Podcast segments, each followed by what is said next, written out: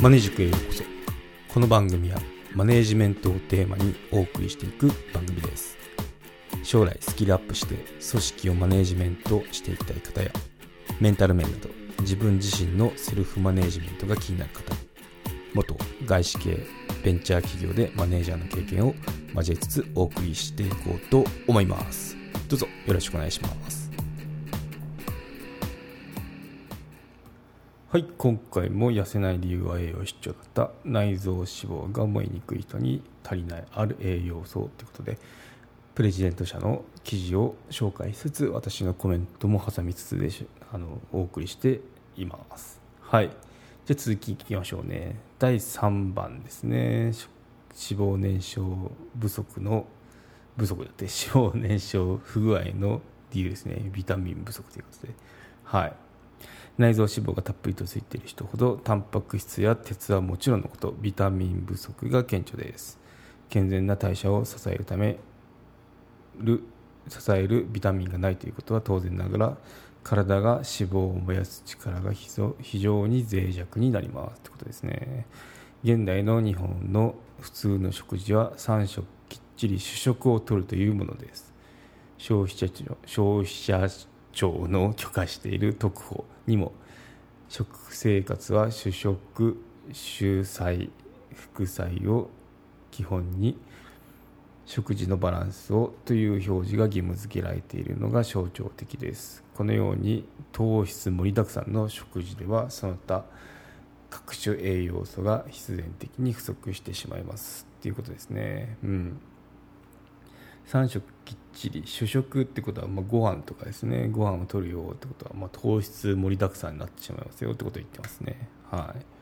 まずビタミン B 群とは B と C ですね。ビタミン B 群と C は水溶性のビタミンであるため体内に蓄えることができません。他の脂溶性ビタミンは体脂肪に蓄えることができますが B 群や C の場合は一生懸命とっても使えない分はそのまま尿に出ていってしまいます。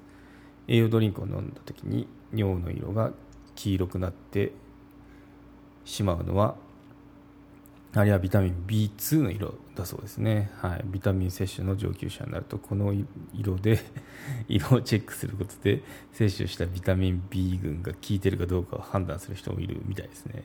なかなかすごいですね。はい。で、まあ、この不足しがちなビタミン B とビタミン C を積極的に摂ることが脂質燃焼体質へ近づくためのスタートラインですよってことを言ってますね。うん。はい。まあ、蓄えることができない栄養素だけど毎日の摂取が必要ですよ、まあ、違うな。蓄えることができない栄養素なので毎日取る必要が必要ありますよってことを言ってますね、うん、じゃあビタミン B と C ってどんな食物入ってんのって思いますよね。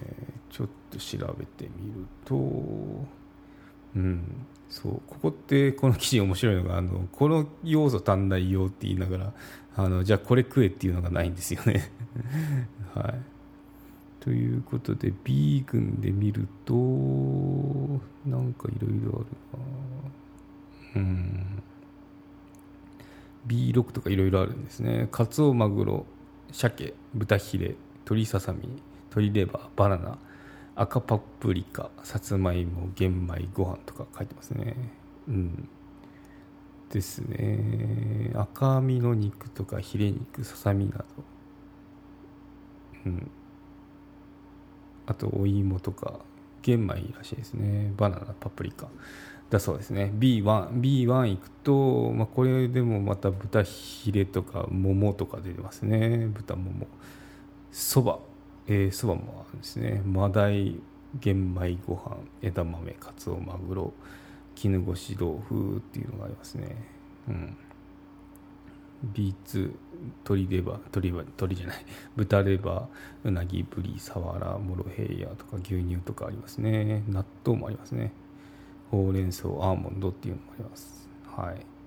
で B12 結構 B 群って言われるだけあっていろいろあるんですね。B12 だと牡蠣ですね。あの貝の方のやつですね。オイスターですね。